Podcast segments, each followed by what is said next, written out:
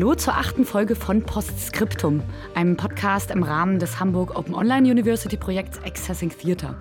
Das ist hier auch gleichzeitig die zweite Folge im Bereich Musiktheater. Ich freue mich, dass ich hier einen Gesprächspartner begrüßen kann, der etwas über ähm, posttraumatisches Musiktheater erzählen wird. Ähm, also ein Musiktheater, das äh, die heilige Kuh der Partitur schlachtet. Ähm, es wird jetzt gleich in unserem Gespräch um konkrete Möglichkeiten gehen, die Partitur als Material zu betrachten, mit dem man also frei schalten und walten kann. Das heißt zum Beispiel zu kürzen, Collagen zu machen oder auch Teile neu hineinzufügen in die Werkeinheit. Ähm, daneben wird es aber auch um die Herausforderung gehen, die eben solch ein Aufbrechen der Werkeinheit insbesondere in den institutionellen Strukturen mit sich bringt. Ich bin übrigens Elise Schobers, ähm, Promovendin an der Hochschule für Musik und Theater Hamburg und Dramaturgin. Und ich freue mich sehr, mich heute mit Johannes Blum, Dramaturg, zuletzt an der Staatsoper Hamburg und dort auch Leiter der Opera Stabile, zu unterhalten. Hallo Johannes. Hallo Elise. Und bevor wir jetzt ins Thema einsteigen, würde ich dich als allererstes bitten, dich mal kurz selbst vorzustellen. Ja, du hast schon gesagt, ich bin Dramaturg, obwohl ich mal Regisseur werden wollte. Das hat da aber ein Dramaturg verhindert, indem er gesagt hat, du kriegst keinen Vertrag als Regisseur, sondern du bist Dramaturg hiermit. Und damit hatte er recht. Mm, ich fing im Schauspiel an ähm, und bin äh, bei meinem ersten Engagement dann auf sehr ungewöhnliche Art und Weise über eine Rochade in die, ins Musiktheater, in die Oper reingekommen und hatte Glück, bei Ebert Kloke ähm, ähm, engagiert gewesen zu sein, von dem ich wahnsinnig viel gelernt habe über Musik generell, über neue Musik, über andere Formate. Der hatte damals nämlich schon in der Jahrhunderthalle Bochum inszenierte Konzerte gemacht und also auch im Nürnberger Opernhaus solche Formate bereits, also inszenierte Musik ähm, gemacht in seinen Projekten, Prometheus-Projekten. Und da habe ich wirklich viel davon mitbekommen, das eigentlich auch heute reinfließt. So. Dann nach diesen fünf Jahren ging ich wieder ins Schauspiel und habe eigentlich immer so als Dramaturg zwischen Schauspiel und Oper hin, hin und her gewechselt. Und ich bin letztlich äh, in der Oper hängen geblieben, äh, sechs Jahre lang in Hamburg, davor fünf Jahre lang Wuppertal, weil ich ein ähm, doch sehr kritisches Verhältnis zum Genre Oper habe und eine Liebhaberei zum, zum Musiktheater und ähm, ich dachte mir eigentlich, an der Oper muss man noch viel, viel ändern. Deswegen dachte ich mir, gehe ich an die Oper. Ähm, da habe ich gleich eine Grundsatzfrage eigentlich dran, weil du das jetzt auch thematisiert hast. Du kommst aus dem Schauspiel und bist dann jetzt aber irgendwie über immer hin, hin und her sozusagen im Musiktheater gelandet. Im Schauspiel ist ja postdramatisches Theater nun wirklich schon ein alter Schuh. Mhm. Das ist ja seit Jahrzehnten gang und gäbe, da schockiert man niemanden mehr und in der Oper so gar nicht. Also da ist so gefühlt kleinste Veränderungen äh, ziehen ein Buhrufkonzert im Publikum nach sich. Warum? Das letzte Buhrufkonzert habe ich, hab ich nicht live mitbekommen, aber das war die Tritiko-Inszenierung hier in, in Hamburg an der Staatsoper, bloß weil Axel Ranisch als Regisseur eine Rahmengeschichte von die, zu diesen drei Tritiko-Einaktern von Puccini sich ausgedacht, gebastelt und präsentiert hat. Und das war offenbar, das waren Filme über eine fiktive Schauspielerin, die äh, in jedem dieser einzelnen drei Stücke vorkommt. Und das äh, war offenbar das traditionelle Opernpublikum in Hamburg hat es offenbar gar nicht gutiert. Das ist ganz eigenartig. Also die Frage ist ähm, sehr komplex. Also erstmal glaube ich, mh, hm, müsste man fragen, was ist Musikdrama oder was ist das Dramatische an Oper, beziehungsweise, um noch genauer zu sein, aus welchen Ingredienzen besteht eine Figur in der Oper oder im Schauspiel. Und ich glaube, das ist ganz, ganz entscheidend. Das hat damit zu tun, viele konservative Operngänger und Opernmacher sagen, aber Oper ist doch erstmal Musik, oder? Also da ist, steckt schon ganz viel Falsches drin, weil erstmal ist Oper Theater.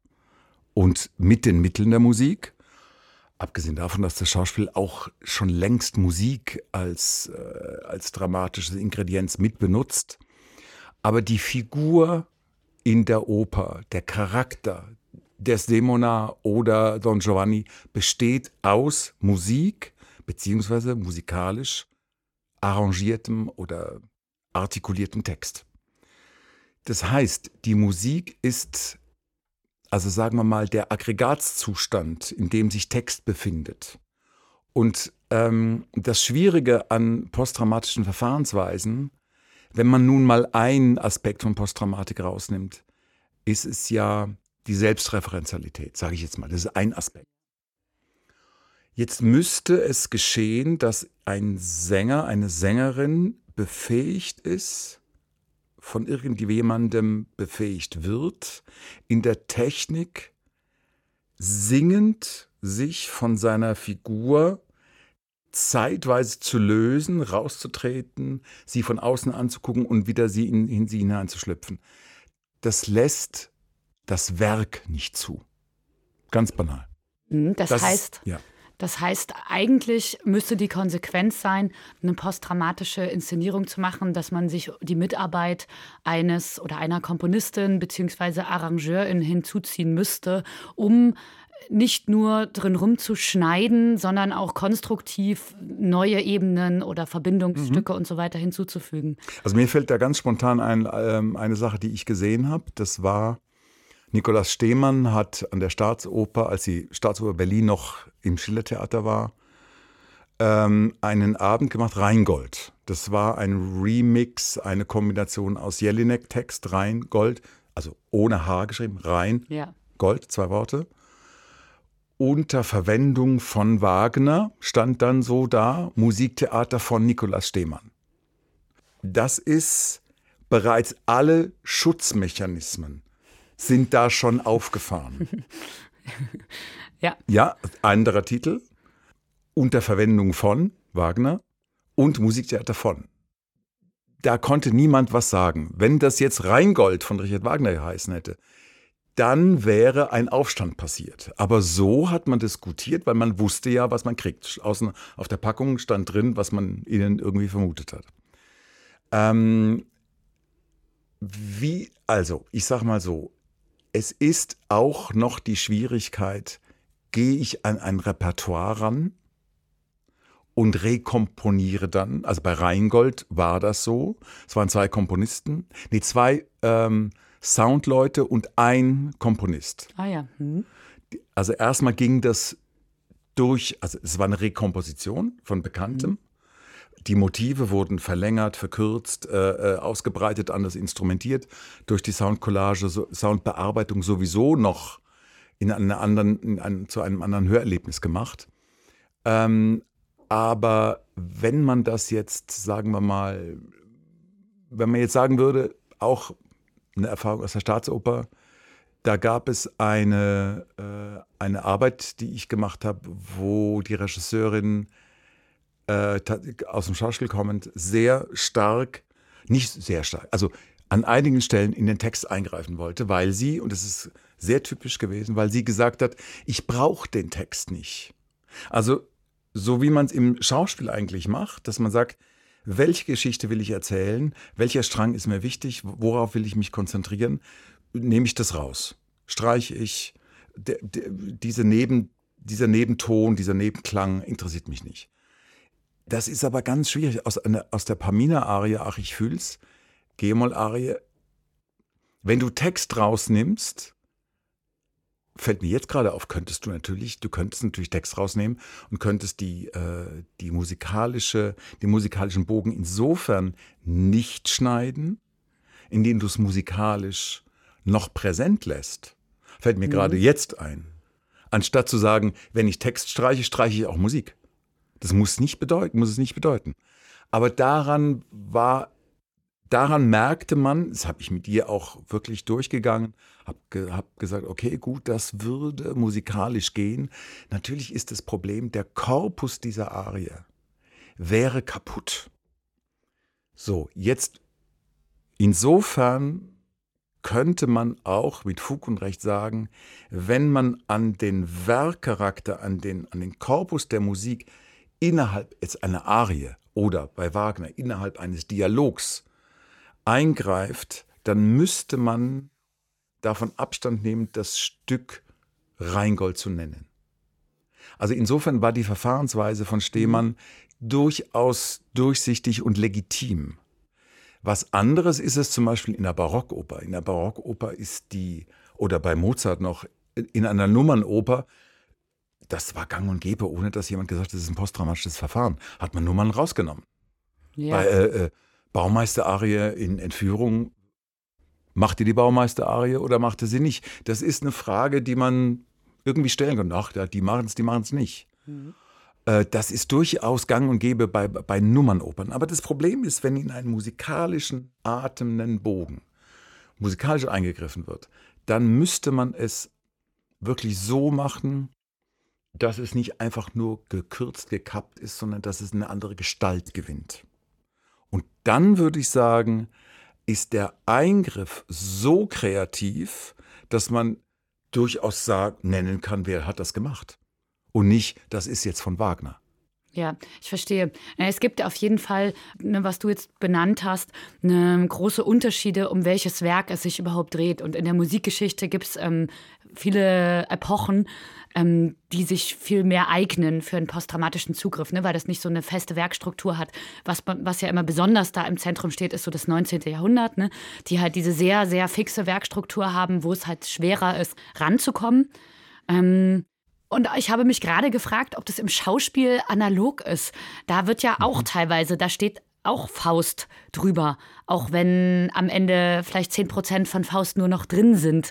Und wenn dort ganz viel improvisiert ist, wenn das eigentlich eine sehr große kreative Leistung, zum Beispiel der Darstellerinnen und Darsteller ähm, ist, mhm. so die da entstanden ist, wo man trotzdem immer noch referiert auf das Stück und auf den Namen. Vielleicht, und das ist jetzt mhm. meine Frage so dabei, ob das da auch wie ein anderes Werkverständnis gibt. Also, dass man im Schauspiel vielleicht da auch freier mit umgeht und sagt, es geht vielleicht eher um die, um die Idee um, von dem Werk und die, jede konkrete mhm. Textzeile ist nicht ganz so wesentlich wie in der Oper, wo das ist auch so meine Beobachtung schon, dass es da doch fast wie so eine Heiligkeit gibt. Ja. Deswegen habe ich auch die heilige Kuh am Anfang genannt, weil das wirklich stärker als im Schauspiel mir als so ein heiliges Objekt vorkommt, wo man nicht eine einzige Note, also ich habe auch schon Diskussionen mit Dirigenten geführt, um eine Note, die wegzuschneiden wäre am Ende und es geht halt nicht.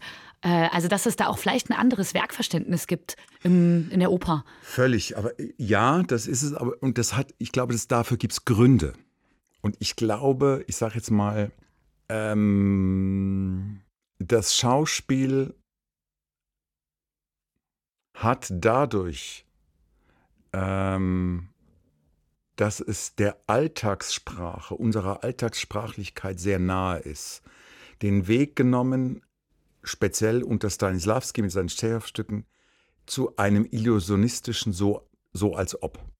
Das fing ja damals an, dass die SchauspielerInnen bei, bei, bei Stanislavski, wenn die in Tschechow gespielt haben, deren Gang von der Garderobe auf die Bühne war ausgekleidet mit derselben Tapete des Raumes, in den sie auf der Bühne dann eintraten. Das heißt, es ist, es ist wie eine Droge eigentlich, äh, weil man so, der Schauspieler, die Schauspielerin sollte bereits so, also mit allen Sinnen und allem Sein und aller Abwesenheit von Bewusstsein, was man da macht, in die Rolle eintauchen, sodass die Tapete bereits den Weg in die Rolle, in den Raum ist. Also ein, es ist ein bisschen spooky fast, so. Und das wiederum wird vom Publikum, diese Identifikationsleistung wird vom Publikum angenommen in diesem Fluidum, sodass das Publikum selbst bereits auch seinerseits in den Raum eintritt. Und das mhm. ist Identifikation. So, das Problem beim Schauspiel war, dass es diesen na, Irrweg würde ich jetzt mal nicht sagen, aber das ist eine historische Stufe, wie man Schauspiel macht. Der große Antipode von Stanislavski war natürlich Meyerhold mit seiner Biomechanik. Das war die völlig andere Ecke. Das ist die, das Verständnis von Körper als industriellem Vorgang quasi. Mhm, ja. So. Und das hat nichts mit Innerlichkeit und Feinfühligkeit und Psychologismus zu tun. So, die Oper hatte aber noch nie, ja, das stimmt, vielleicht nicht, am Anfang schon, aber ist dann irgendwann mal eingemündet, sodass man niemals in die Gefahr kam, das sprachliche Fluidum einer Opernfigur zu verwechseln mit einer realen Anwesenheit irgendeiner Figur im realen Wesen. Weil die Figur, was ich vorhin auch fragte, ist aus einem anderen Stoff gebaut. Wobei man sagen muss, bei Monteverdi war die Idee ja, quasi die Erfindung der Oper bei Monteverdi war die Idee, den Text, die Musik so zu organisieren, dass der Text glasklar verständlich war. Das mhm. fand ich, sehr, fand ich im Nachhinein sehr interessant, dass eigentlich das bessere Schauspiel mit der Erfindung der Oper anfing. So. Und das hat sich dann aber zunehmend, also je barocker der Barock wurde, umso exaltierter wurde Gesang und umso eigensinniger und eigenbedeutender wurde Gesang. Und das verlor sich dann. Also diese Anforderung, Textverständlichkeit verlor sich in einer äh, völlig überzogenen und überzüchteten Musikalität, auch, auch einer, einer, einer, einer Arbeit des Singens. So, und das hat dann aber leider, naja, es gab vielleicht noch eine Epoche, ich sag mal um, um Mozart rum, mhm. wo es, wo wieder der Text ganz, ganz wichtig wurde, wo auch sehr viel besser verständlich war, was gesungen wird, als, in, in bei, als bei Händel zum Beispiel, sage ich jetzt mal. Es hat aber dann begonnen, das unselige 19. Jahrhundert hat dann begonnen, das Ganze nun wirklich auf dem Friedhof der, der Opernfiguren, der verständlichen Opernfiguren zu begraben. Wobei natürlich jetzt der Einwand käme, ha, man versteht aber im 19. Jahrhundert die Figuren eben anders als durch Text. Ja, ich frage mich nur, warum haben die überhaupt noch Text? ja. Also, der, also dieser Widerspruch, Wagner war ja dann auch wieder einer, der gesagt hat, wir müssen endlich mal Texte verstehen. Also dieses textverständlich sein wollen war immer schon äh, bei der Oper mit drin. Das war aber auch, also ich würde es heute von heute aus sagen, das war auch immer, man hat immer an einem Geburtsfehler der Oper rumgekratzt und rum, versucht rumzureparieren. Weil Singen macht Text unverständlich, das ist so. Und das ist einfach, wenn man diese Diskussion, diese, diese beiden Fluiden gegeneinander stellt, weiß man ganz genau, warum Musiktheater, Oper an dem Korpus Musik verzweifelt festhält und das Schauspiel ja so ein, so ein Mühlstein am Hals gar nicht mitgetragen hat. Das war so wie das Schauspiel entstanden ist, draußen äh, auf dem Jahrmarkt, auf den Bretterbuden bei Molière. Gut, aber Molière, ich meine, der hat ja nun auch unter einem äh, König ähm, äh, gearbeitet, der sich ja auf die Opernbühne stellte. Der war ja selber auf der Opernbühne mhm. als Hauptfigur. Deswegen durften ja in der Zeit des Barock Figuren nicht sterben. Die Könige durften nicht sterben, ja. weil stellvertretend würde man ja dann der Zuschauer sag, gesagt bekommen, ein König kann sterben? Das kann nicht sein. Also unser König könnte doch vielleicht sterben. Also es ist die Angst vor der Revolution eigentlich. Ja.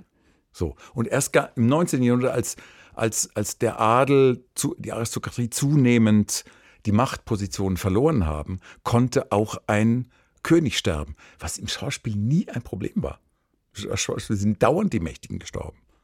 Ja. Also diese, und das ist, glaube ich, auch das Repräsentativum der Oper, was dann noch politi als politischer Aspekt dazukommt, wo sich das aber dann spiegelt, an der Oper soll nichts geändert werden. Das heißt, an politischen Verhältnissen sollte sich nichts ändern, aber auch an der Oper sollte sich nichts ändern. Ist ja eigentlich auch logisch. Klar, das ist bestimmt auch jetzt noch ein Antrieb. Aber jetzt haben wir viel darüber geredet, warum das alles so total mhm.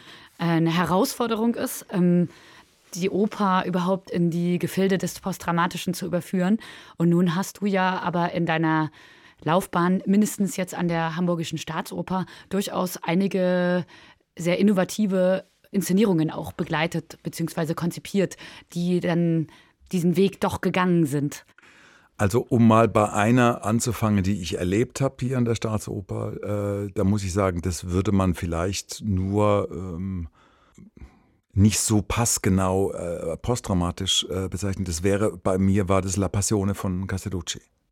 Also weil der hat mit Bildern und mit der Musik, die dezidiert keine dramatische Musik ist, keine Oper ist, sondern eine Passion mit vielen dramatischen Aspekten. Das war Bach-Passion, richtig? Matthäus-Passion, ja. genau. Und äh, der hat dazu eben Bilder hergestellt und sein Beweggrund war eben dieses nicht so als ob. Und das würde ich dann sagen, das hat performative äh, ähm, äh, Aspekte, wenn zum Beispiel ein, bei, einer, bei einem Musikstück eine, ein Kühlschrank auf die Bühne kommt, man macht den Kühlschrank auf und es wird in einer Legende, liest man dann, in diesem Kühlschrank befinden sich, befindet sich das Essen von einem Insassen äh, des Hospizes Leuchtfeuer. Das war seine letzte Mahlzeit. Und die Beglaubigung aller dieser Bilder war ganz klar, Castellucci wollte immer nur Reales. Das war jetzt kein Fake, diesen Menschen gab es. Der stand mit Namen drin und das, was da im Kühlschrank drin stand, war wirklich sein Essen. Also jetzt nicht das Originale, nicht dasselbe Essen, sondern das gleiche Essen. Mhm. Und dadurch war ein Schritt in eine Hiesigkeit, in, eine, in ein Nicht als ob geleistet, in Verhältnis zu einem Musikwerk, ähm, was im Grunde auch Lebensbedingungen von, von, von Menschsein und Tod und Passion und Leid und ja, Tod, Leid äh, ähm, wirklich auf den Punkt bringt. Und da würde ich sagen, das ist auf eine ganz tolle, ganz eigene Weise ein musikdramatisches Werk geschaffen, was ich wirklich postdramatisch bezeichnen würde. Das ist das, was ich wirklich gesehen habe. Sachen, die ich äh, selber gemacht hatte, würde, da fällt mir jetzt, also fallen mir einige ein, Produktionen ein, die in der Opera Stabile stattfanden, was natürlich immer schon als kleines Haus immer schon dem Experiment näher war. Das heißt, dort war auch die heilige Kuh, die hat da nie gegrast. So. sondern die heilige Kuh grast im großen Haus. Mhm. Und da ist es auch eben, wie ich vorhin sagte, ähm, Axel Ranisch mit Tritiko. Große, das hätte, da hätte in der Oberstable kein Hahn danach gekräht. Das heißt, es gibt auch wirklich ein anderes Publikum, Absolut. was sich halt nach dieser Experimentierfreudigkeit ähm, gefunden hat. Genau. Also wer in die Oberstabile geht, der weiß, wenn er in einen Telemann geht, der weiß, dass das nicht so geschützt und belassen, was heute auch nicht mehr ist, ist ja Quatsch. Aber man erwartet in der, in, in, in der Oberstabile wirklich den, die, die Attacke oder den Angriff oder das Auseinanderdividieren von Werkstrukturen. Das war, kann, kennt man in der, in der Stabile. Im Großen Haus nicht.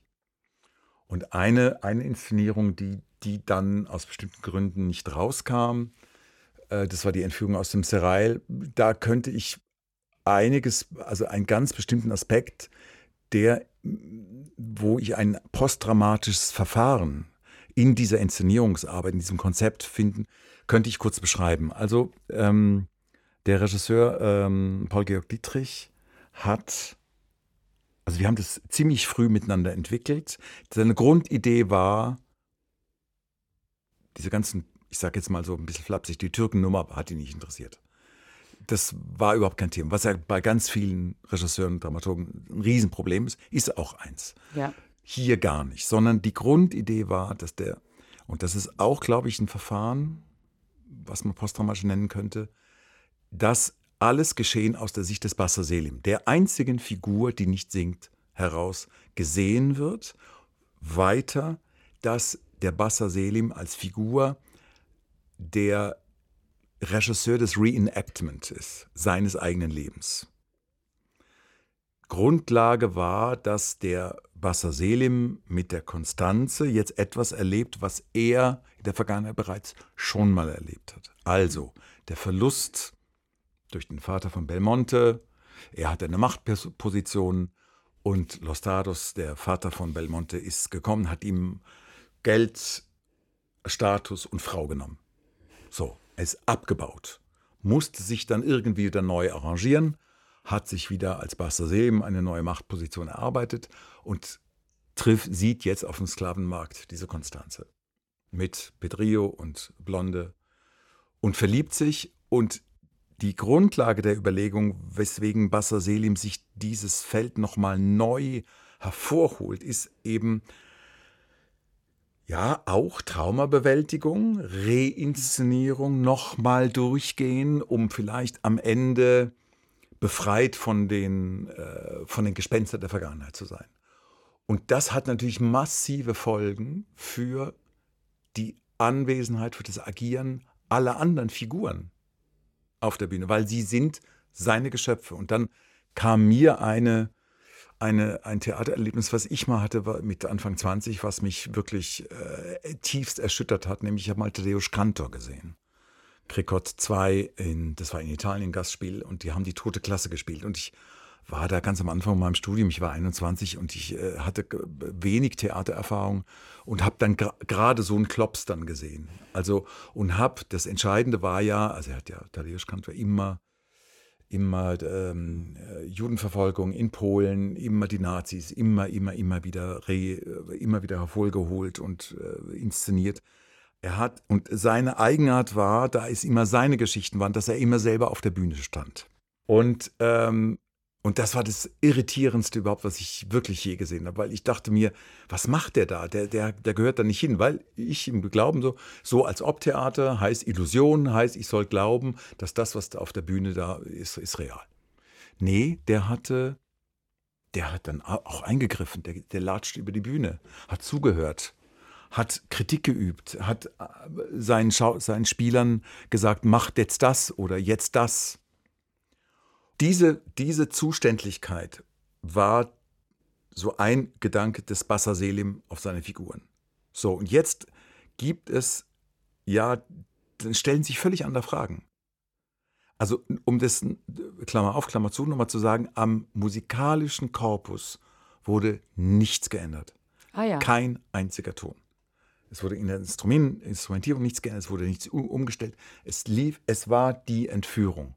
Hm. Punkt. Das war, musikal war das absolut perfekt. Ähm, es gab keine Zwischentexte und gar nichts. Was allerdings anders war, war das Arrangement der Texte. Weil da ja alle Figuren Teilaspekte des Bassa Selim waren, hat Bassa Selim selbst alle Texte gesprochen. Auch aus anderen Szenen sind auf einmal Dialoge entstanden, die nicht so ganz schlüssig waren, die aber eher nach der Logik des Bassa gebaut waren. Wie er im Moment sein Ding entwirft. Und er hat, er hat ja geradezu die schlimmsten Szenen sich nochmal vorgeholt. Zum Beispiel die große Martin-Arie. Das war quasi wie ein Exorzismus. Ich muss erleben, wie die Frau sagt, ich würde lieber sterben, als mit dir zusammen zu sein. Das muss ich mir jetzt geben in der Hoffnung, ich bin dann durch alle Traumata durchgegangen, ich bin sauber danach. Und ähm, dadurch war es auch geplant, dass die, dass die Sänger die Texte lip-sync-mäßig sprechen. Also, dass wir immer gemerkt haben, aha, der sagt den Text. Aber Bassa Selim ist derjenige, der sie immer sagt. Während die Gesangstexte natürlich, die, also die Gesangsnummern natürlich von den Sängern, Sängerinnen bestritten wurden. Und oft ist es ja so, ich habe das öfters schon erlebt bei, bei Konzepten, bei ziemlich krassen Konzepten, dass man am Schluss, wenn man an den Schluss der Oper kommt oder des Werkes kommt, dass sich dann einlöst, ob das Konzept stimmt oder nicht. Ob sich es wirklich bis zum Ende sauber ausrechnen lässt. Und bei dem war es so, nämlich in dem Moment, wo der Basser Selim seine Figuren entlässt, hat Basser Selim in dieser Version seine Figuren entlassen im Sinne von, ich brauche sie nicht mehr. Die können jetzt in die Kiste, wie Marionetten oder was, in die Holzkiste und ich stelle sie weg oder sowas. Und das Trauma ist bewältigt. Das Trauma ist bewältigt. Ja. So. Und dadurch braucht man diese ganze Türkengeschichte, braucht man gar nicht. Es geht wirklich um um das Reenactment einer eigenen, einer eigenen, eines eigenen Trauma. Und das war, äh, das war unglaublich schlüssig. Das war, das war nur eine Version, wie man, sagen wir mal, posttraumatisch an so ein Ding rangehen kann. Weil, wie gesagt, die Musik unangetastet blieb. Mhm. So. Mich würde auch trotzdem hier mal interessieren, wie dann so konkret ein Arbeitsprozess aussieht und auch wie die Zusammenarbeit zwischen Regie und Dramaturgie passiert, weil ja äh, auch das postdramatische Theater oder postdramatische Musiktheater ja ein starkes Konzept ist, ähm, was eigentlich erstmal eine vielleicht größere Rolle der Dramaturgie bedeuten könnte. Ähm, genau, deswegen ja. würde mich interessieren, wie ihr da konkret gearbeitet habt, ähm, ob das länger gedauert hat, ähm, was was die ein, also die Initialidee auch dafür war oder die Initialbegründung ähm, dafür, diese Art von Umstellungen in den Texten, also diese psychologische Perspektive eigentlich aus, aus dem Bassa Selim heraus, genau, dass ihr diese Idee umgesetzt habt. Ich kann, ich kann mich ganz genau erinnern, wie diese, wie diese Idee zu der Textfassung kam. Ich hatte dem, ich hatte dem Georg, ähm, als wir darüber reden, jetzt müssen wir mal eine Textfassung machen.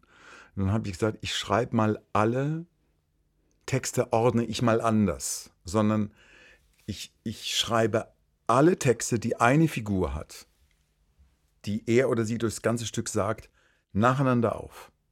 Also ich löse die Dialoge auf in Kolonnen, sodass man, wenn man den Bassa Selim runterlas oder die Konstanze runterlas, hat man alle Äußerungen der Konstanze über andere oder über sich ganz konzentriert. Und das, fand, das fanden wir so spannend, dass wir gedacht haben, wir könnten auch die Kolonnen dann verschieben. Das, also das war die zweite Stufe. Das heißt, das, wie wenn man, genau, wie wenn man einfach Verschiebungen vornimmt und dann eine Zeile macht. Und dann hat man einen neuen Dialog.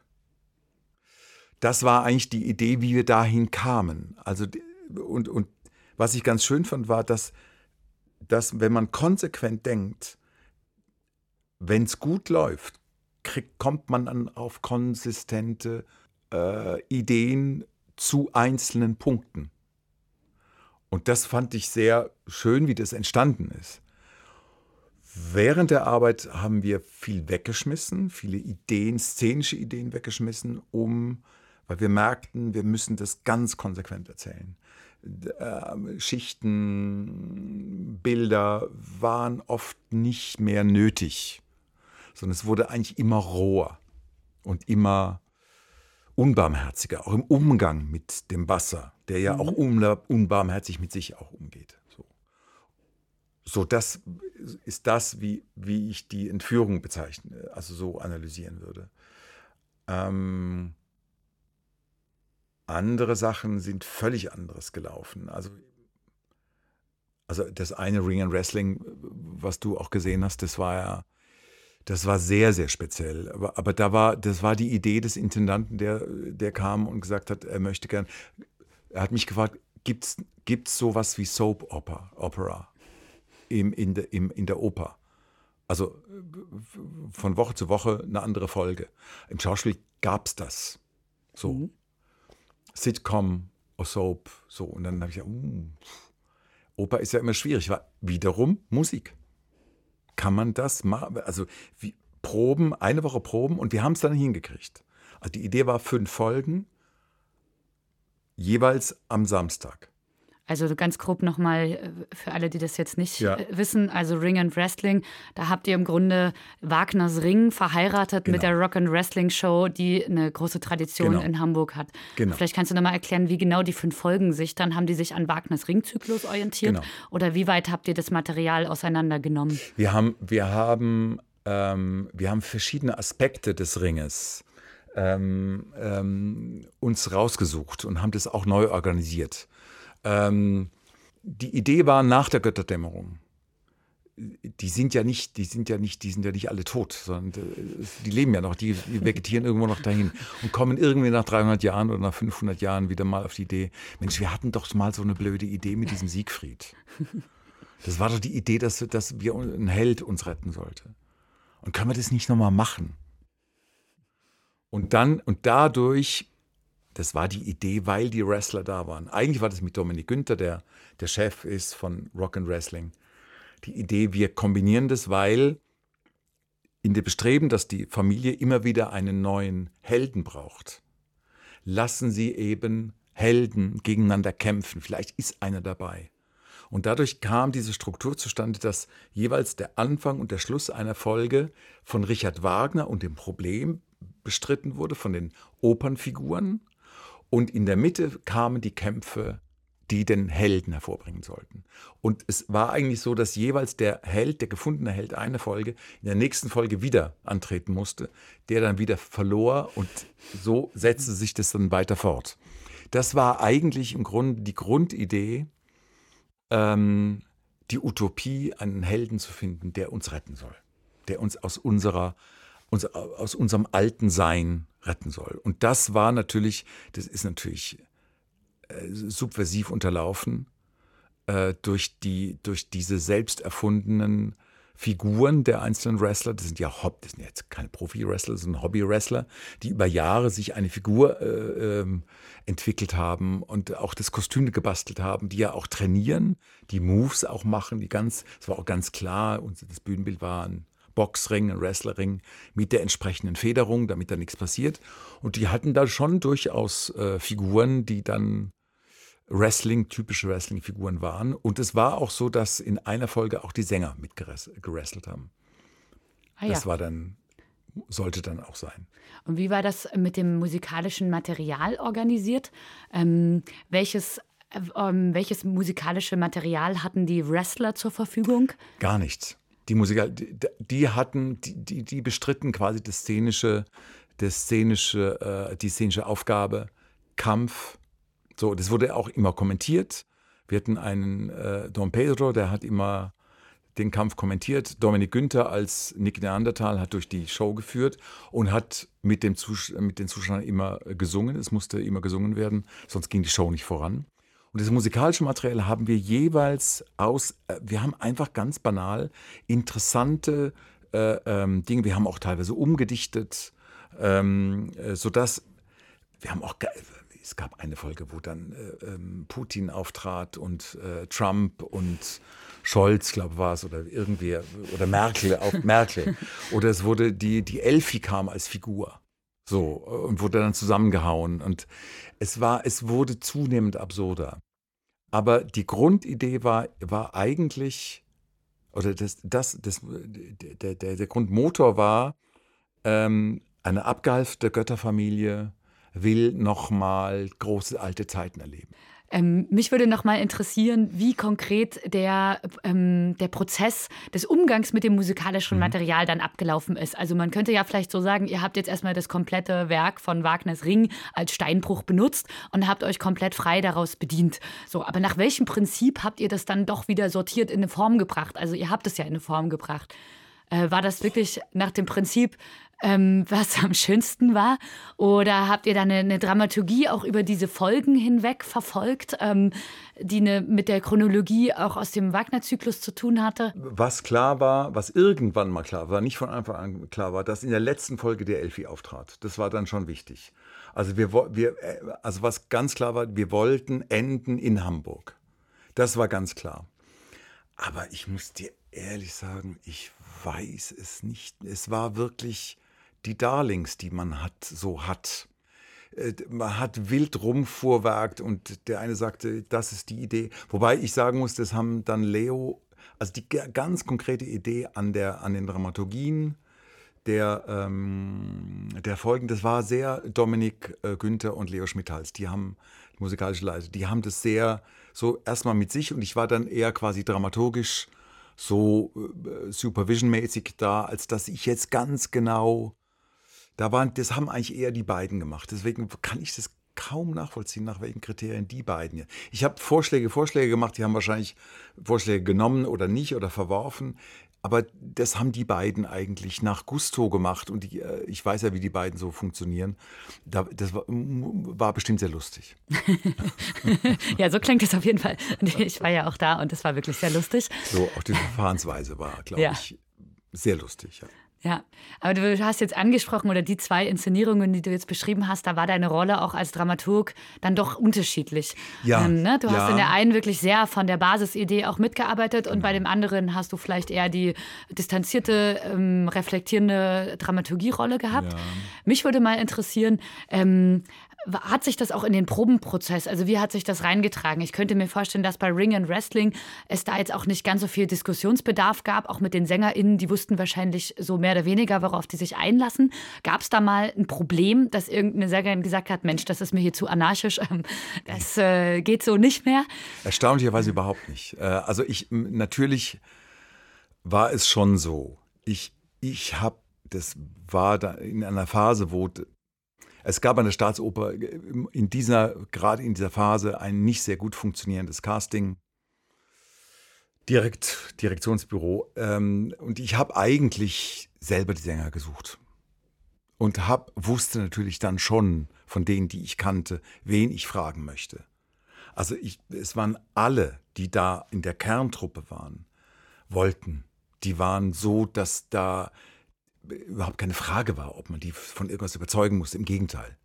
So, und dann gab es aber von Folge zu Folge St äh, Sänger aus der Staatsoper, die ältere Sänger waren, Sängerinnen waren. Und da habe ich natürlich auch schon genau die gefragt, die, von denen ich wusste, die machen da mit.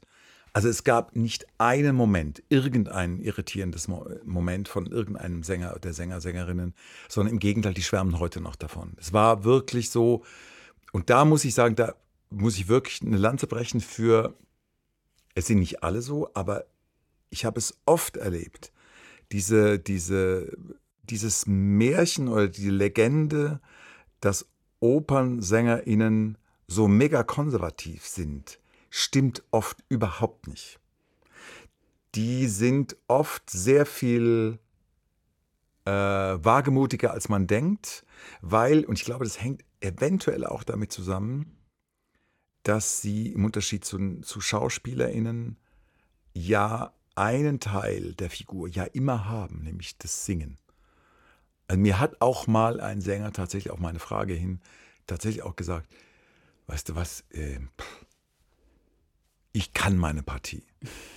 Und wenn ein Regisseur da ankommt und mir irgendwas erzählt, wo ich sage, habe ich meine Zweifel, dann gucke ich, dass er zufrieden ist, aber letztlich habe ich den Dirigenten da unten im Graben. Bei den Vorstellungen ist der Regisseur dann weg. Also dieses Selbstbewusstsein haben Sänger, Sängerinnen. Und aus diesem, aus diesem Selbstbewusstsein kommt dann auch der Mut, ähm, bei einigen, bei anderen auch nicht, sehr, sehr ausgefallene, sehr merkwürdige Dinge zu tun. Ich kann mich auch an eine äh, Produktion erinnern, wo eine Sängerin, eine ältere Sängerin wirklich und wo der Regisseur, der ganz anders arbeitet, der eigentlich auch vom Schauspiel herkam und mit den SängerInnen gearbeitet hat, aus, er, er wollte gerne, dass das aus den Sängern, Sängerinnen kommt, ihre Ideen zur Figurengestaltung und zur Szene. Und die eine Sängerin hat gesagt, äh, sorry, tut mir leid, sag mir, wohin ich gehen soll. Sag mir, was ich machen soll, ich mach's dir. So. Aber ich bin, der ganzen Zeit war ich eher überrascht, wie, wie mutig Sänger, Sängerinnen sein können. Und das entspricht gar nicht dem Klischee. Hm? Und hat sich das, also ist, gilt das auch für die große Bühne? Weil jetzt Rock and mhm. Ring and Wrestling könnte ich mir vorstellen, begünstigt jetzt einmal natürlich das komische Format, also musikalische Komödie war ja historisch auch immer offener in der Form, aber auch, dass es relativ klein war, dass es dadurch sehr flexible Strukturen hattet. Ihr hattet kein großes Orchester, keinen großen Chor ähm, mit einer musikalischen Leitung, die halt sehr, sehr, sehr viele Menschen zusammenhalten musste. So, wie würdest du das beschreiben? Also, oder gilt das auch für die große Bühne, die Offenheit ähm, in den Abläufen? Die große Bühne ist, ist fatal, weil die all das, was auf einer kleinen Bühne möglich ist, verunmöglicht. Also ich kann einfach nur, nur beschreiben, es gab mal eine, eine Produktion, wo eine, wo eine Schauspielerin besetzt war für eine stumme Rolle und die hatte, und der Regisseur wollte, dass sie einen Schrei ausstößt. Also quasi nicht kein Wort, sondern ein sich schreiend artikuliert in einer Situation, die psychologisch situativ total verständlich war. Und der Dirigent hat gesagt nein, weil der Schrei mündete in seinen Einsatz. Das heißt, der Schrei mhm. wäre parallel zur Musik gekommen. Und da war es ganz klar, viele Dirigenten, und das hängt am großen Haus, das hängt an dem Repräsentativum, das hängt an den Leuten, das ist eine einzige interaktive, äh, ein interaktives Aggregat, so ein Apparat. Da darf, da darf ein Motor, da darf nichts passieren, da darf nichts entweichen, kein Stolperer, nichts. Da, selbst so ein, das, war das waren zwei Sekunden wo das überlappt hat. Und es wäre, das klang wunderbar. Sie hat das einmal gemacht. Das klang ganz groß. Sie schreit und dann irgendwann mal kommt die Musik und erstickt quasi ja auch ihren Schrei. Und sie geht dann von der Bild. Es war, es erzählte sich wunderbar, aber nein, es durfte nicht sein. Und das ist die große Bühne. Ich sage, das ist, was im Kleinen geht, müsste nur jetzt mal allmählich mal ähm, auf die große Bühne kommen. Und ich glaube, das hängt einfach ganz, ganz viel mit damit zusammen, dass die Dirigenten, Dirigentinnen natürlich im Graben äh, eine ganz bestimmte Verpflichtetheit fühlen, dem Werk gegenüber, dem Korpus, dem, äh, der Perfektion, der, dem Abgemessenen und all das. Und das ist ein Problem, wo ich glaube, dass es sei denn, man macht Rheingold, wie ja, mhm. Stehmann, Jelinek, Wagner, das ist ganz klar auch, dann ist das Etikett auch drauf. Aber wenn man, ja, es, ich kann mich jetzt nur an eine Verfahrensweise eines anderen Regisseurs, dessen Werk ich mal gesehen habe. Milo Rau hat mal äh, Clemenza di Tito gemacht. Und Milo Rau hat eine Rahmengeschichte erfunden mit Titus als äh, Museumsdirektor, dann gab es die Experten des Alltags, gab es die Leute, die ähm, das Theater umgebaut haben in Lausanne, ähm, nee, Genf, in Genf. Und er hat die Szenen der Oper völlig unangetastet gelassen. Das haben die Sänger, Sängerinnen alleine gemacht. Die haben das sehr schön gemacht, ohne großen szenischen Aufwand. Die haben einfach dialogisiert und da hat Milo Rau gar nichts gemacht. Er hat nur den Rahmen anders mhm. gebaut. Das ist auch eine Möglichkeit. Also es gibt viele Verfahrensweisen, wo sich dann in, einer, in einem Angang die, die, die Opern, das Duett, was unangetastet blieb, nochmal anders gespiegelt hat. Und das ist ja auch das, setz es in einen anderen Zusammenhang. Mach den, nimm den Operntext als einen Text und setz ihn in einen anderen textuellen Zusammenhang. Und da geht auch schon ganz viel. Deswegen ist es auch da schon eine Relativierung. Zum Beispiel bei Milo Rauke hätte niemand sagen können, der zerstört die Musik. Die Musik war pur und rein da. Man konnte selbst auch keine blöden Inszenierungsideen. Das war in Reinform der dialogische, gesangliche Zusammenhang. Nur der Rahmen war ein anderer. Mhm. Und das so. Zum Beispiel eine Produktion, die ich jetzt noch angestoßen hatte, die ich aber nicht mehr mitgearbeitet war ähm, eine Telemann-Oper äh, in der Opera Stabile. Zum, ähm, ich habe irgendwann mal rausgefunden, äh, wir wollten wieder einen Telemann machen. Ich habe mal rausgefunden, dass Telemann ganz viele Arien komponierte, die aber nie in irgendwelche Opern reingeflossen sind. Also wirklich äh, eine Riesenlatte die wollte er irgendwie mal, hat er die in Opern geplant oder hat sie einfach so geschrieben. So, und ich dachte mir, wir bauen jetzt mal eine Oper aus Originalmusik von Telemann und bauen eine neue Oper, die Telemann nie geschrieben hat. So. Ähm, das ist nochmal eine andere Herangehensweise, wo auch die Musik völlig unangetastet blieb. Bei Ring and Wrestling war natürlich das schon der Fall. Allein dadurch, dass man in der Oper Stabile kein Wagner-Orchester reinbekommt. Und Leo Schmidt als der musikalische Leiter hat für jede der fünf Folgen ein anderes musikalisches Arrangement mit anderer musikalischer instrumenteller Besetzung äh, hergestellt. Dann haben wir mit dem Orchesterbüro geguckt, wer hat möglichst wenig frei und möglichst viel frei in der Zeit und wie, welche Leute könnte man kombinieren. Und dann hat sich im Grunde das Arrangement daraus entwickelt. Nicht umgekehrt, sondern mhm. aus Grund der Lage, wer ist da vorhanden, haben wir, und das ist, glaube ich, das kommt ja noch, auch nochmal dazu, wie organisiert man den Klang der Musik? Weil der Klang der Musik ist ja etwas, wo die Leute sagen, das ist es oder das ist es nicht. Also spiel äh, eine Barockarie auf einer E-Gitarre, schon ziehen sich, ziehen sich alle Leute irgendwie, zieht sich alles in denen zusammen. Oder äh, spielt sie mit Akkordeon oder so. Und an dem Klang hängt auch wahnsinnig viel an Tradition, an Festigkeit, an, äh, an, an dem, was, woran man nicht rühren soll. Und deswegen haben wir da, das ging auch phasenweise an den Rand der Parodie bei Ring and Wrestling manchmal, weil der große musikalische Bogen hat sich in fünf Musikern dann erschöpft. Das war natürlich irgendwie, das ging natürlich dann, das hatte seinen eigenen Witz. Dann, so. Das ist ja auch total berechtigt. Also ähm, dass man auch kommentierend und vielleicht auch kritisch kommentierend ja. mit einer Partitur umgehen kann. Und gegebenenfalls, also man könnte auch die Frage stellen, ob man das nicht auch teilweise muss, einfach weil die Partituren, das Repertoire natürlich hunderte oder hundert mindestens Jahre alt ist und dort auch gewisse, ja, die Ismen-Debatte, gewisse sexistische, rassistische und so weiter, Stereotype oh, ja. bedient werden und so weiter.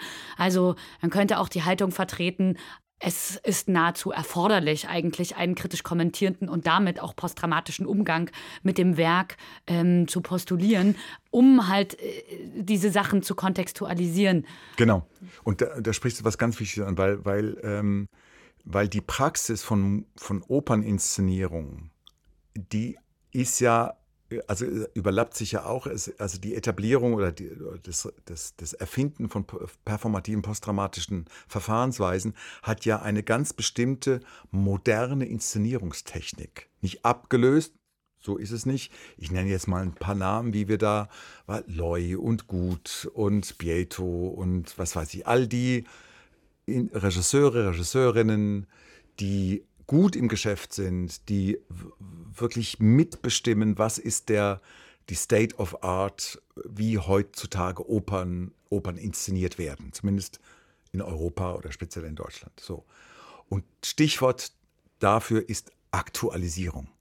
Und weil du gerade gesagt hast, den, die Ismen. So, man kommt in Teufelsküche, wie ich finde mittlerweile, äh, wenn man verzweifelt versucht, in Repertoireopern zu, zu überlegen, wie muss ich das jetzt machen, wie, in, welches, in welches Kostüm stecke ich die Figuren, was für einen Raum baue ich, was für ein, was für ein Fluidum, in welchem Fluidum bewegen sich die Figuren mit ihrer alten Musik, aber in einem neuen Zusammenhang. Und das hat schon Brecht furchtbar gefunden, weil Brecht sagte immer, wenn wir über historische Epochen anhand von Theater etwas erfahren wollen, müssen wir sie in ihren alten Bezüglichkeiten zeigen. Und müssen aber die Verfahrensweise des Schauspielers ändern, Verfremdung, aber ich ziehe den Leuten genau das an, was sie anhatten und das das Bühnen. Man sieht es bei seinem Eduard II. Das war ganz traditionell, an Anführungszeichen. Mhm. Wir haben nichts davon, wenn wir aktualisieren, sodass sie suggerieren, äh, eine Lucia di Lammermoor spielt heute. Das ist Quatsch, weil, weil die, und ich brauchte da auch eine Weile, bis ich da an den Punkt kam, das so jetzt wie jetzt so dezidiert zu formulieren. Ähm, wir haben nichts davon. Das, das rückt uns die Figur keinen Millimeter näher. Und deswegen sind diese ganzen Aktualisierungsbemühungen, die sind, die, die geraten auch, man gerät auch immer in eine Falle. Immer. Äh, ich habe jetzt gerade eine Onegin-Inszenierung gesehen, wo die Regisseurin versucht hat, äh, das in einen postsowjetischen äh, Fluidum, eine, so eine Zeit allein durch die Tatsache, dass ich nicht weiß, warum Olga und Tatjana einfach nur rumhängen. Ich denke, Moment, postsowjetisch, die müssen arbeiten. Und die hängen aber rum, weil original sind sie Töchter des, der Gutsbesitzerin. Und ich komme an, an so viele Fallstricke. Und deswegen glaube ich, Nechati Usiri, dieser Dramaturg, der mal im, im Gorki war, der hat das mal ganz, er hat gesagt, ich als Dramaturg, ich, ich, ich habe genug von Aktualisierungen, weil sie, das ist nur eine Lüge. Und mittlerweile denke ich auch, ich weiß genau, was er meint.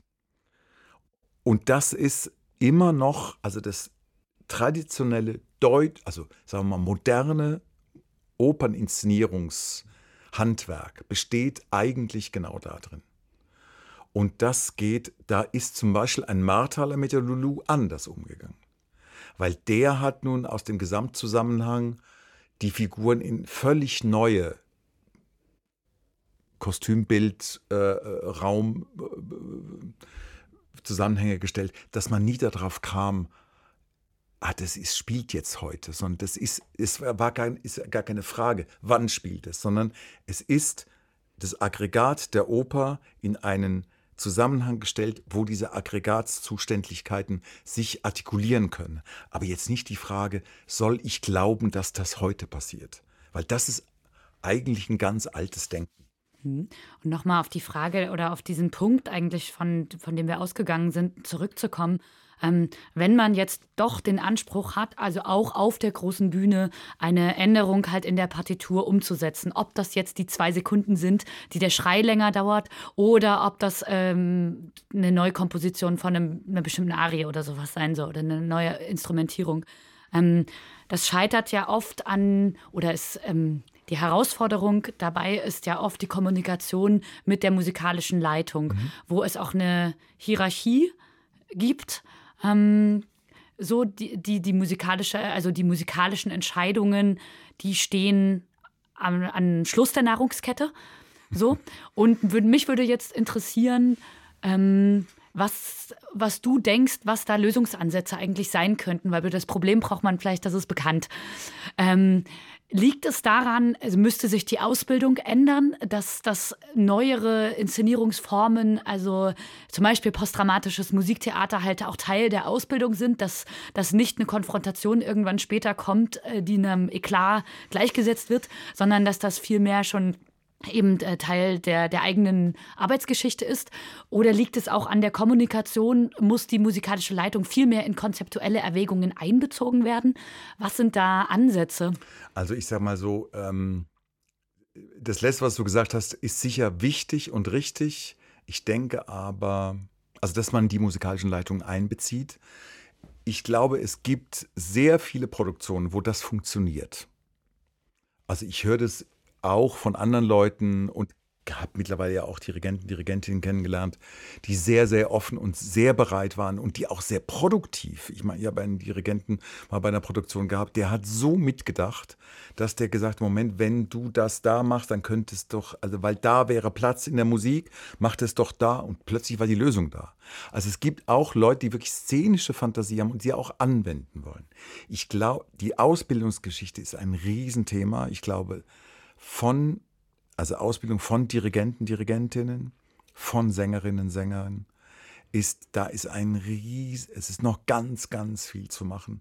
Ich kann das ein bisschen aus meiner Erfahrung, als die in dieser Corona-Zeit, habe ich mal ein halbes Jahr mit den, mit den Leuten vom Opernstudio gearbeitet, weil die, es gab ja keine, keine, keine Vorstellungen und die, es ist ein bisschen eine Verpflichtung, die Opernstudio-Leute auch auszubilden. So, weil normalerweise singen die von vorne bis früh bis spät Anfang, der spielt er bis Ende, der spielt er die sogenannten zwei, drei Satzwurzen.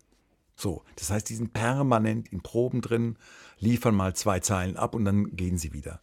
So, und da hatten wir mal die Gelegenheit zu arbeiten. Ich hatte es mit der Gabi Rossmann, äh, die Leiterin des Opernstudios, dann habe ich mit denen am Text gearbeitet. Wir haben erstmal den Text isoliert, ohne Musik.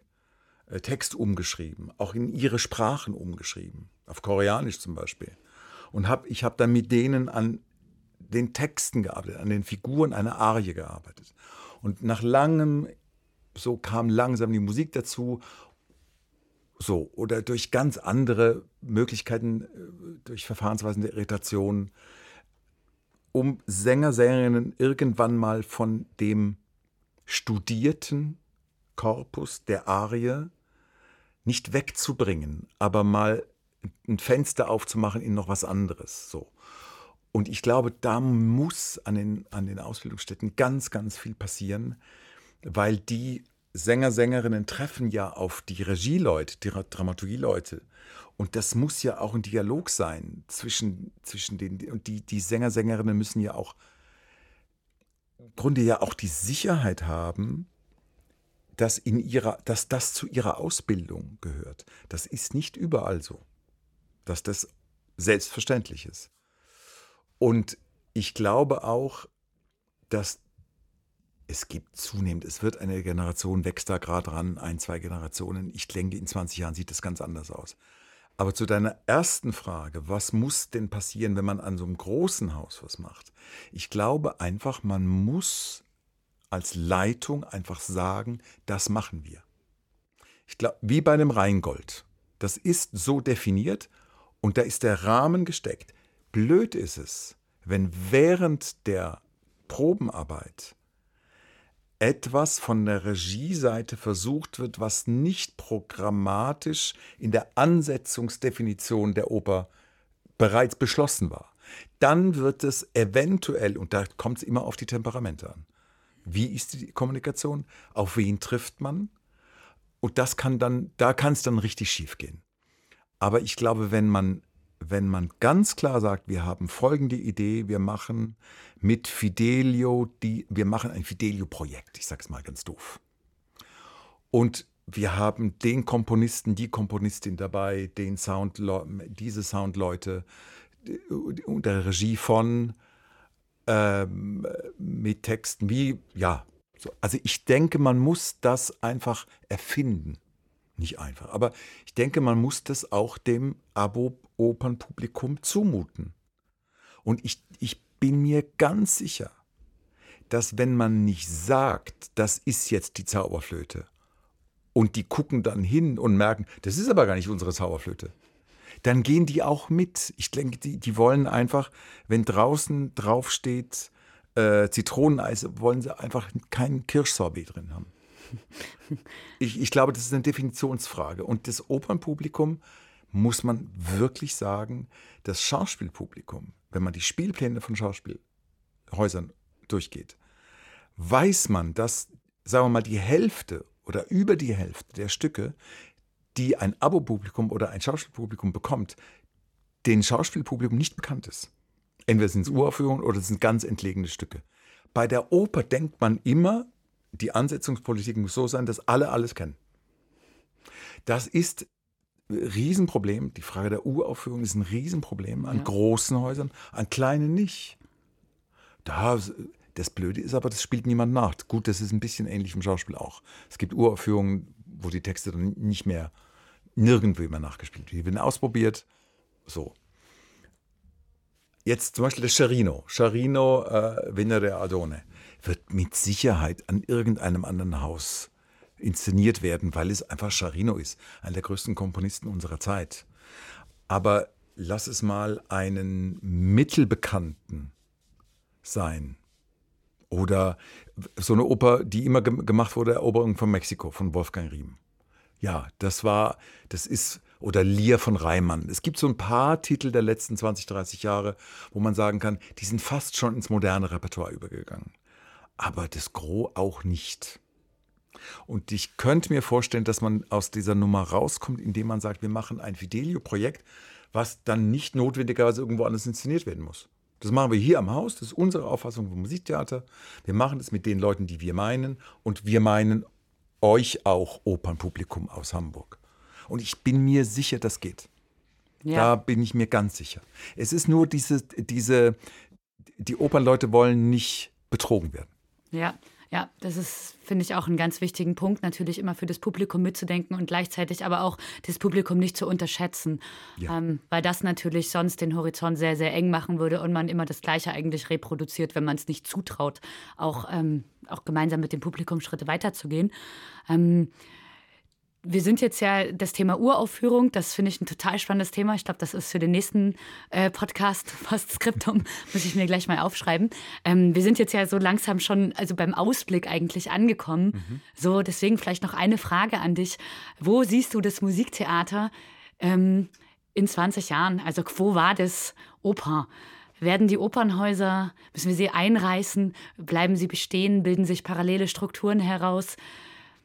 Hm, ist ganz schwierig. Also äh, einreisen müssen dürfen wir sie nicht, sollen wir nicht. Ich, ich bin auch sehr zwiegespalten und ich weiß tatsächlich nicht, ob die Zukunft des Musiktheaters in der freien Szene liegt oder ob nicht der Apparatoper, der ja ganz viel von Oper auch ist, vielleicht da er an den großen Opernhäusern einfach da ist, vielleicht rein aufgrund der Ausstattung vielleicht auch größere Chancen hat. Also ich sage, das weiß ich gar nicht. Ähm, ich denke, viele Kleinformen können in der freien Szene und müssen auch dort ausprobiert werden, auch weil sie nicht im großen Opernhaus sind. Also ich denke so an, an so Leute wie Hauen und Stechen, sowas, die, die äh, in irgendwelchen Berliner Kellern irgendwie wie ganz wildes Zeug da gemacht haben. Oder auch, vielleicht gibt es eine Art von Signa im, im Musiktheater. Ähm, ich war jetzt gerade in Schwerin, eben Georg Dietrich hat da ein Triptychon aus der Komposition seines Vaters, Paul-Heinz Dietrich, der ein ganz berühmter DDR-Komponist war, äh, aus Mauser von Heiner Müller und äh, Luigi Nono aus Prometeo gemacht, ein, ein Triptychon, also inszeniertes Musiktheater mit Texten. Das war sehr, sehr frei, sehr toll, an ganz tollen Ort. Also ich glaube, da ist auch noch viel, viel Möglichkeit da. Aber ich, ich sag mal, ich habe die große Hoffnung, dass die großen Apparate, dass die Leitung der großen Apparate viel, viel mutiger werden. Äh, ich fände es fatal, wenn man sich verlassen müsste auf die Bewegungen in der freien Szene. Das heißt jetzt nicht, dass ich die jetzt nicht gut fände, im, im, Gegenteil. Aber ich glaube, wir sollten uns nicht darauf verlassen, dass die da mal groß werden, sodass sie äh, dann in die großen Häuser da so rein. Ich glaube, die großen Häuser hätten viel mehr Möglichkeit und auch Mut. Vielleicht auch gerade, vielleicht muss man es gerade jetzt machen, wo die Zahlen nicht so gut sind. Ich meine, ich habe gut reden, ich bin kein Intendant. Also so. Also die Zahlen sind ja nicht so dolle. Also die, das Publikum ist immer noch nicht wirklich da und kommt. Viele Theater haben ja dann sehr populistische Spielpläne gemacht mit sehr vielen populären Werken, um zu sagen, wir müssen das kompensieren und dürfen gerade nichts Schwieriges machen. Aber vielleicht muss man gerade was Schwieriges machen. Ich weiß es nicht. Aber ich glaube daran, nein, das wird schon weitergehen. Ich, aber mein Reden war immer auch in der Zeit an der Staatsoper, wir müssen dieses Publikum, man muss einfach nur in die Staatsoper mal reingucken. Viel anders ist es im Thalia auch nicht. Also es ist einfach eine Überalterung da. Ich sehe wenig junge Menschen. Ähm, ähm, das scheint in anderen Ländern anders zu sein. Äh, Lyon war so ein leuchtendes bei Serge Dorny in Lyon. Da waren nur junge Leute drin. Der hat es irgendwie über die Jahre geschafft, äh, mit, einer, mit einer Programmatik für junge Leute auch Themen anzusetzen. Apropos diese Ismen, so. Ähm, und ich hoffe auf, auf äh, Beweglichkeit der Leitungen. Das sind doch schöne, schöne letzte Worte. Das Potenzial, das eben auch in diesen großen Tankern eigentlich schlummert und die man nicht deshalb versenken muss, weil sie auch sehr viel Müll sonst machen würden, um mal in der Metapher der großen Schiffe zu bleiben, ähm, sondern eher das Potenzial zu nutzen und mit diesem Wind vielleicht auch von frischen, ja. von jungen Menschen, ja. die halt das total mitbringen, auch eine Kritik ähm, gegenüber dem Repertoire, eine Offenheit, vielleicht auch einer weniger großen Heiligkeit gegenüber diesen Strukturen mhm. und gegenüber dem, dem musikalischen Text. Genau. Ähm, das eigentlich zu nutzen und ähm, ja, und dann in die Zukunft zu segeln genau. oder zu motorisiert genau. zu fahren. Ein Gedanke, der, der mir wahnsinnig wichtig ist, dass nicht postdramatische Verfahrensweisen als la pour la begriffen werden, sondern für mich sind diese Verfahrensweisen eminent politische Verfahren. Also das nochmal zum Thema, ich glaube auch, das hat ganz starken politischen Aspekt, der diese Körper, diese unantastbaren Korpusse der Oper, der Werke äh, angehen muss. Klar, das ist ja auch ein enthierarchisierender Vorgang genau. und der hat auch per se natürlich eine gesellschaftspolitische Dimension. Genau. Ne? Also, das äh, ich will ich jetzt mal als Schlusswort so stehen lassen. Ich danke dir, Johannes, für den Einblick den du auch hier in deine ganz konkreten Inszenierungen, in deine Arbeit als Dramaturg, also auch auf der institutionellen Ebene, den du uns hier heute gegeben hast. Und ich bin sehr gespannt, wie das mit dem Musiktheater so weitergeht. Danke dir. Danke dir, Elise.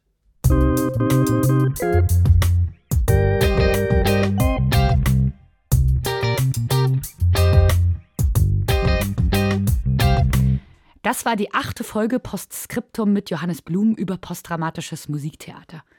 Ich möchte an dieser Stelle auch nochmal auf die Seite Accessing Theater verweisen, wo ihr noch mehr Input zu berufspraktischen Fragen von BühnenbildnerInnen, DramaturgInnen und ähm, weiteren Theaterschaffenden bekommt. Den Link zur Website, den findet ihr in den Show Notes. Schaut hier gern immer mal wieder vorbei, denn von Semester zu Semester kommen auch immer mehr Inhalte dazu und vielleicht auch schon bald das nächste Postskriptum. Tschüss und bis zum nächsten Mal.